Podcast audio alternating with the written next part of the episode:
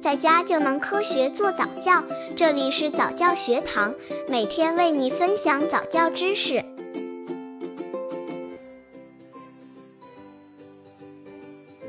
十三个月宝宝早教亲子游戏三，一起读绘本。和宝宝一起读绘本是让你们一起享受安静时光的好主意，而这也是帮助宝宝以后爱上阅读的最好方法。培养技能、语言、阅读兴趣、注意力、放松。需要准备选择宝宝最喜欢的一两本书，还有一个舒适的坐的地方，可以在墙角的地板上放几个松软的大坐垫和靠垫。具体方法：把读书变得更具互动性，让宝宝指出他在图片上看到的东西。这是一条小狗，跟婆婆家养的小狗一样。或者那是这个宝宝的鼻子，你的鼻子在哪儿啊？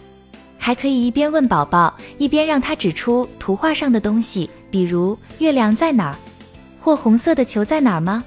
宝宝可能会喜欢自己翻书。如果你还没读完一句话，宝宝就开始翻页了，也别着急。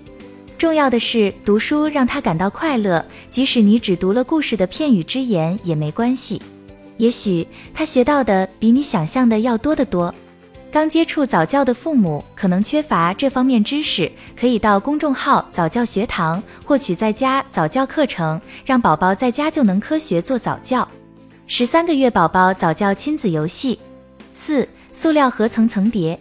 当你需要一段安静的时间时，可以让宝宝玩塑料盒层层叠这个游戏，可以让他乐在其中，这样大人也会解放出来。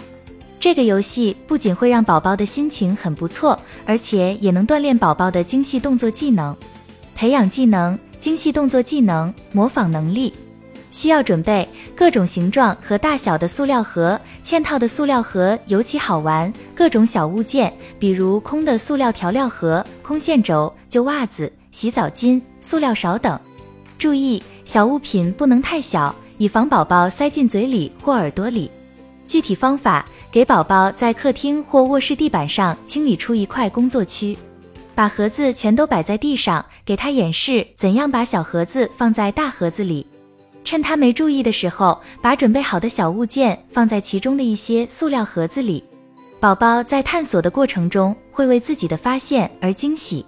宝宝可能会用这些宝贝创造出各种组合。如果宝宝真的对这个游戏着了迷，妈妈也能闲下来喽。